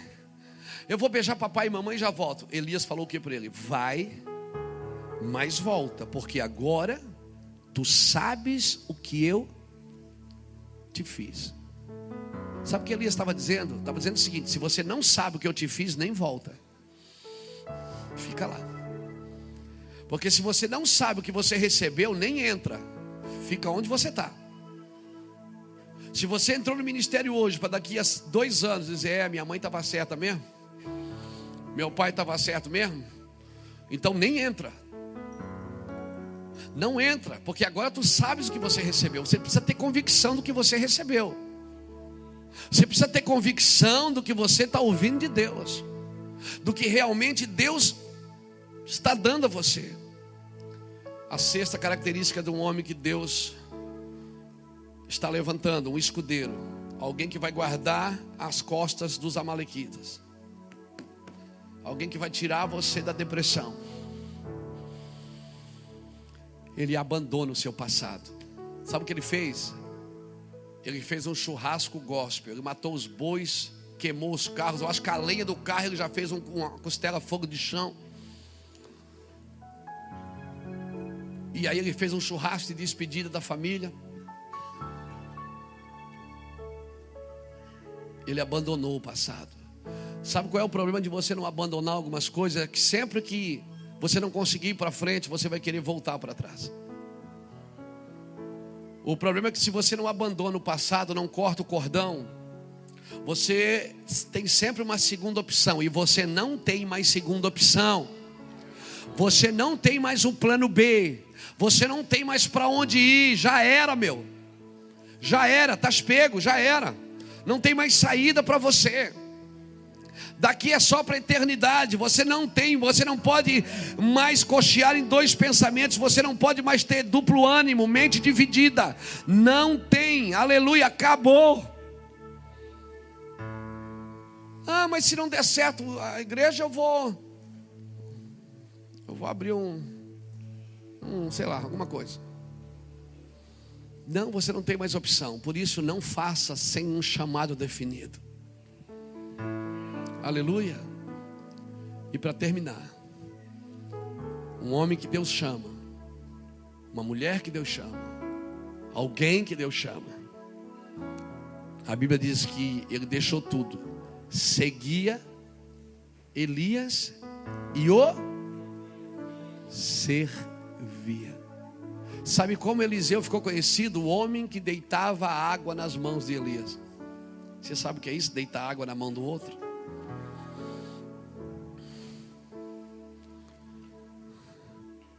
Eliseu ficou conhecido como um homem que servia. É duas coisas aqui: seguir e servir, porque você pode seguir sem servir. Deus não te chamou para seguir, Ele te chamou para seguir e servir. Não é só para seguir, é para servir. E eu vou te falar, irmão: um homem que serve bem outro homem certamente está servindo bem a Deus.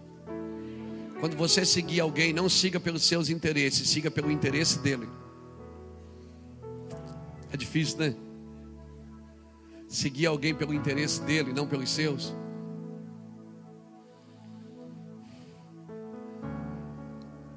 Eu estou afim de ser retalhado por causa de alguém. Eu estou afim de abrir mão das minhas vontades para viver o que Deus quer. Elias seguiu, Eliseu seguiu Elias tão de perto que para separar os dois, Deus teve que passar com um carro de fogo no meio. Para levar um e deixar o outro. E quando Elias subiu, a capa de Elias caiu. Por que, que a capa caiu? Porque a unção é para a terra, não é para o céu. No céu você não vai usar unção. Na eternidade não, você não vai usar unção. Você vai usar unção na terra. Por isso a unção que Deus deu para você, ela tem que ser transferida. Ela tem que ser passada para alguém. A música que você canta, alguém tem que cantar também. A mensagem que você crê, alguém tem que crer com você. A capa que te cobre tem que cobrir alguém também. Não pode parar em você o que Deus começou. Por isso, irmãos, não fique para trás. Cole em alguém, em alguém que Deus chamou para andar perto. Cole, cole mesmo. Você vai se decepcionar, você vai vai se decepcionar, você vai sofrer, porque amar é correr risco de se decepcionar. Confiar é correr risco de se decepcionar. Mas você não pode se casar e depois deixar o seu casamento. Um dos pecados que essa semana o Júnior estava falando ainda é porque se casam e se dão em casamento. Não é, não está falando só da aliança de casamento, não. Está falando da aliança que você faz. Faz uma aliança hoje, quebra amanhã. Faz hoje, quebra amanhã. Faz hoje, quebra amanhã. Vai quebrando a aliança uma atrás da outra, até aparecer uma maior. Quando vai aparecer uma maior, eu faço com, faço com ele. Aí ele aparece outro, eu faço com outro. Aparece outro, eu faço com outro. Vai se dando em casamento, vai quebrando as alianças. Não, irmão. É, Eu tenho aliança com alguns pastores, com alguns irmãos aqui dessa casa. Tenho alianças com pessoas como Lapa, como Jackson, como meus dois irmãos, Júnior, Liz. Tenho alianças com pessoas que guardam meu coração, Juscelio, Fernando, Uracava, Jefferson, Júnior, Rafael. Tenho alianças com pessoas que me guardam que me esconde. Pessoas que me expõem, eu não posso ter aliança. Eu posso amá-las, mas não ter aliança. Eu aliança mesmo eu tenho, irmãos, com quem suporta os meus defeitos. Não é com quem exalta as minhas qualidades. A aliança eu tenho com quem suporta minhas mazelas. Com quem realmente chora com os meus defeitos, que chora em casa por mim e diz: Senhor, perdoa o pastor Luiz, hoje ele não estava bem.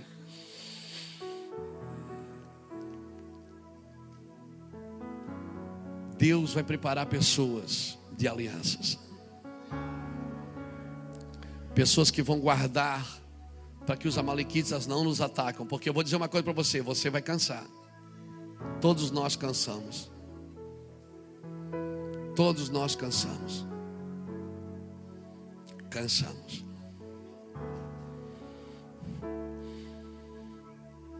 Mas se nós tivermos pessoas que nos guardem, nós não paramos. Nós só cansamos, mas não paramos. Nós paramos para renovar e voltamos a funcionar. Eu quero deixar essa palavra ao seu coração. Não dá trégua para os amalequitas. Se relacione o máximo que você puder. Ande com pessoas, chore com elas, sorria com elas, perca para elas.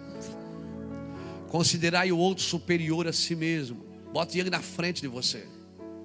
Para você suportar uma pessoa, você tem que colocar ela acima de você, não abaixo.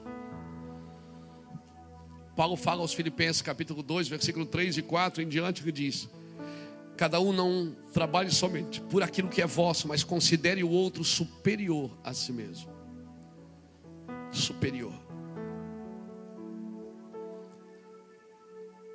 Como é que eu consigo amar alguém colocando ela acima de mim, não abaixo? Eu consigo servir alguém quando eu coloco acima. E aí eu vou dizer o que, que vai acontecer: mil cairão, dez mil, mas tu, por quê? Que mil cai do lado, dez mil à sua direita e tu não és atingido. Porque está caindo todo mundo, irmão. alguém tem que ficar de pé para ajudar a levantar. E eu oro para que esse alguém seja você. Que ajude os outros a levantar, não termine de matar. Você está aqui como alguém que está erguendo, como alguém que está trabalhando. Sabe o que, é que a palavra escudeiro significa? Eu até anotei aqui para te falar, esqueci. A palavra escudeiro, ela aparece 18 vezes no Antigo Testamento. Escudeiro do hebraico, ele vem da palavra nash, que quer dizer levantar, erguer, exaltar, carregar, sustentar. Escudeiro não é só alguém que protege, é alguém que me coloca acima dele. Um escudeiro ele tinha o trabalho de entrar no meio de uma batalha com o escudo do seu chefe, do seu líder. Ele entrava com o escudo, ele carregava as armas. Não é fácil carregar as armas dos outros, né? E às vezes aquelas armas que você carrega para ele pode ser as mesmas armas que ele vai usar para ferir você.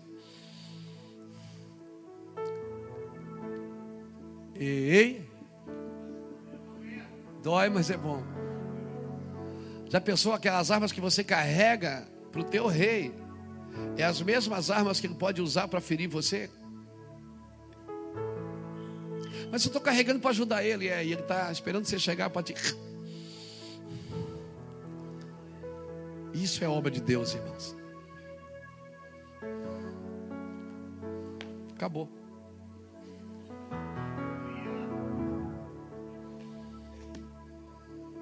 Eu quero orar com você.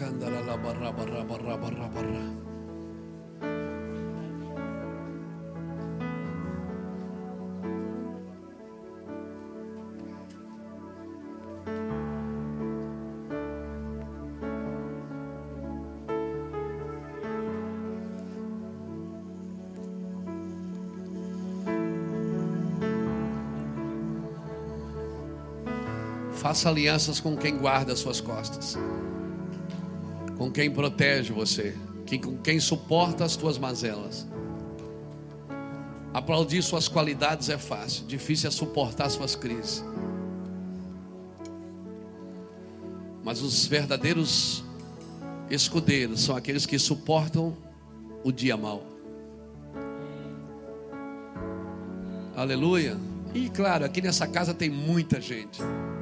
Muitos pastores, que eu nem citei o nome, não dá para citar o nome de todos, são muitos. Muitos líderes, muitos diáconos, muitos obreiros, muitas pessoas que escondem um guardando o outro. Deus vai levantar essas pessoas para estar com você. Mas primeiro você tem que se tornar uma pessoa dessa. Se você protege, você será protegido. Se você expõe, você será exposto. À medida com que medires, tu serás medido. Aleluia. Então só vai ser um bom pai de destino se você for um bom filho de propósito. Você só vai ser um bom pai se você for um bom filho. Aleluia. Eu quero orar com você. Eu não sei nem o que, que a gente canta depois de uma mensagem dessa. Eu não sei nem se a gente canta. Mas a ideia hoje é que você se torne um escudeiro. Não procure um escudeiro, se torne um. Se torne um para alguém. E alguém vai se tornar um para você. Não procure um escudeiro. Não procure. Se torne um você para alguém. Guarde as costas de alguém, certamente alguém estará guardando a sua. Seja um Esparta gospel nos próximos dias. Guarde a vida dos seus líderes, guarde a vida do seu ministério, guarde a vida das pessoas que rodeiam você. Esconda. Se tem que tratar, trate com elas. Se alguém tem que expor o seu pecado, é você, não é ninguém. Por isso, irmão, um dia Jesus chamou os discípulos para ceiar. Os discípulos disseram: Senhor, vamos fazer uma festa? Vamos. A festa da Páscoa vai ser tremendo. Onde é que a gente faz? Aí o Senhor disse: Vai por aqui, por ali, segue o homem com canto. E estava todo mundo na festa. Estava tudo tão divertido. Até Judas botou comendo no mesmo prato. Todo mundo ali. Puxa vida, que mistério. Que nosso ministério está crescendo. A obra está crescendo. Ó, estamos invadindo as nações. Aí Jesus resolve acabar com a festa. Jesus disse: Alguém dessa mesa vai me trair. Jesus joga um balde de água fria no meio da festa. Aquele, aquele ambiente de festa virou um ambiente de desconfiança. Eu não, és tu. Ah, é tu, é, penso que eu não sei. Quem é que vai me trair? Jesus falou. Paulo entendeu o que Jesus disse, por isso que ele disse: quando você estiver na mesa para comer a ceia, examine-se a si mesmo para você não estragar a festa.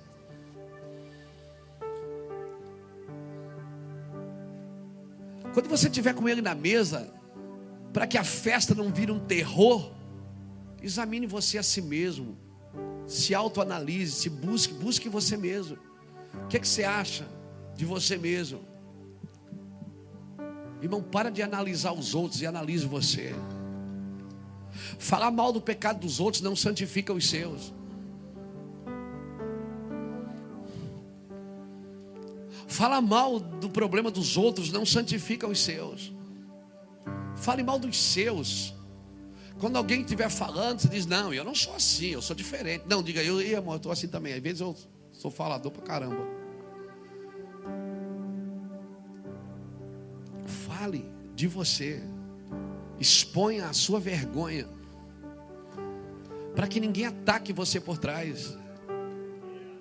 Porque se, a, se, a, se você pratica justiça aqui, a glória guarda você, a retaguarda. Você pratica justiça, a glória guarda você. Jesus praticava tanta justiça que quando o diabo veio, ele disse: Aí vem Satanás, e ele nada tem em mim. Aleluia. Você não deve nada para o cão. Então nós vamos adorar o Senhor. E como nós estamos aqui, na maioria, pastores e líderes, nós vamos nos arrepender. Vamos nos arrepender, gente. Não, vou perguntar de novo. Você está afim de se arrepender mesmo? Mas dos seus pecados? Porque para interceder pelo pecado de alguém, você tem que se arrepender do seu. Não adianta você falar mal do pecado dos outros, você tem que se arrepender primeiro do seu. Eu já achei meu lugarzinho, vai ser aqui. Acha um lugarzinho aí. E comece a buscar Deus. Diga, Deus, eu quero. Tem algumas coisas em mim que precisam ser tocadas e restauradas. E sabe o que vai acontecer? Você vai começar a se lembrar de alguém que você expôs, que você falou mal, que você atacou. Eu não faço essas coisas, está amarrado. Não, faz sim.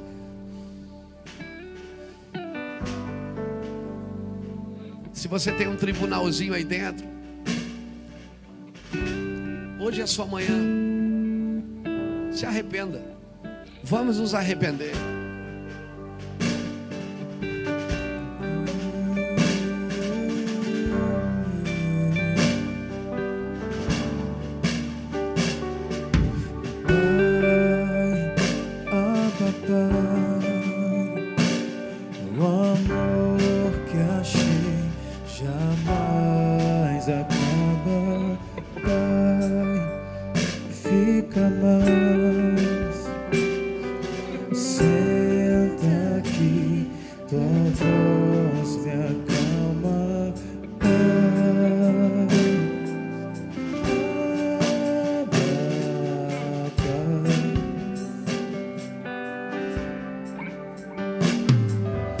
love.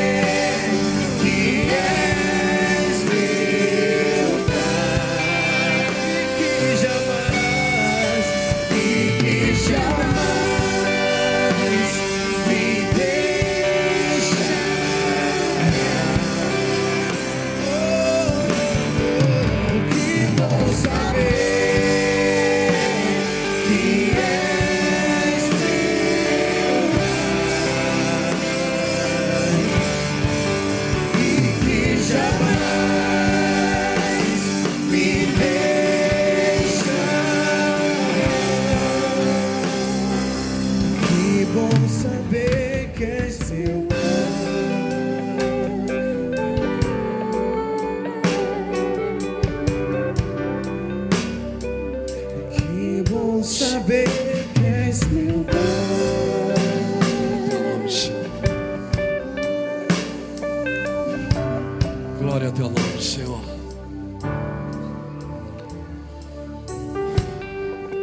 leva em lugares que nós precisamos estar no teu coração. Perdoa o nosso pecado, perdoa a nossa fraqueza como homem, como pastor. Perdoa a nossa liderança, muitas vezes, Senhor, impositora.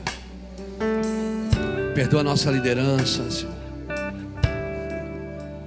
Quando fazemos algo que não te agrada, Senhor, nos dirige, nos coordena, nos ensina, derruba os nossos castelos de areia, Deus, que não edificam, que não servem para nada, derruba os nossos argumentos fracos, medíocres, derruba, Senhor, tudo que construímos para tentar esconder a glória que desvanece.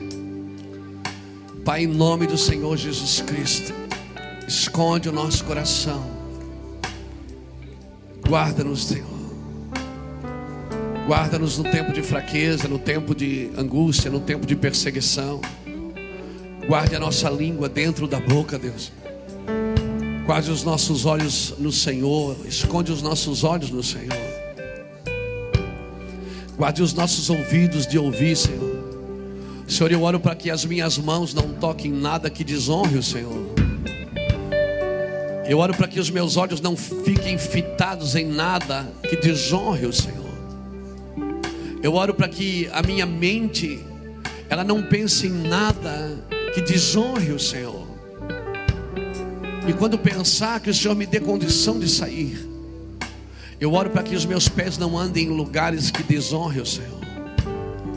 Eu oro para que o meu coração, Senhor, não sinta nada que desonre o Senhor. Senhor nos ensina a viver o sobrenatural. Nos ensina a lidar com amalequitas.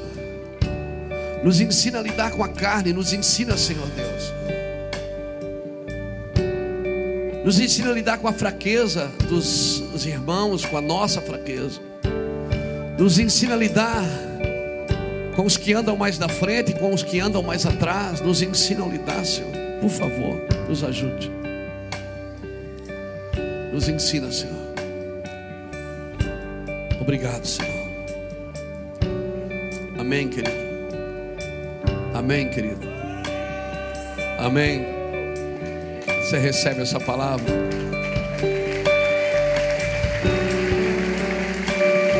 Sacerdotes da retaguarda.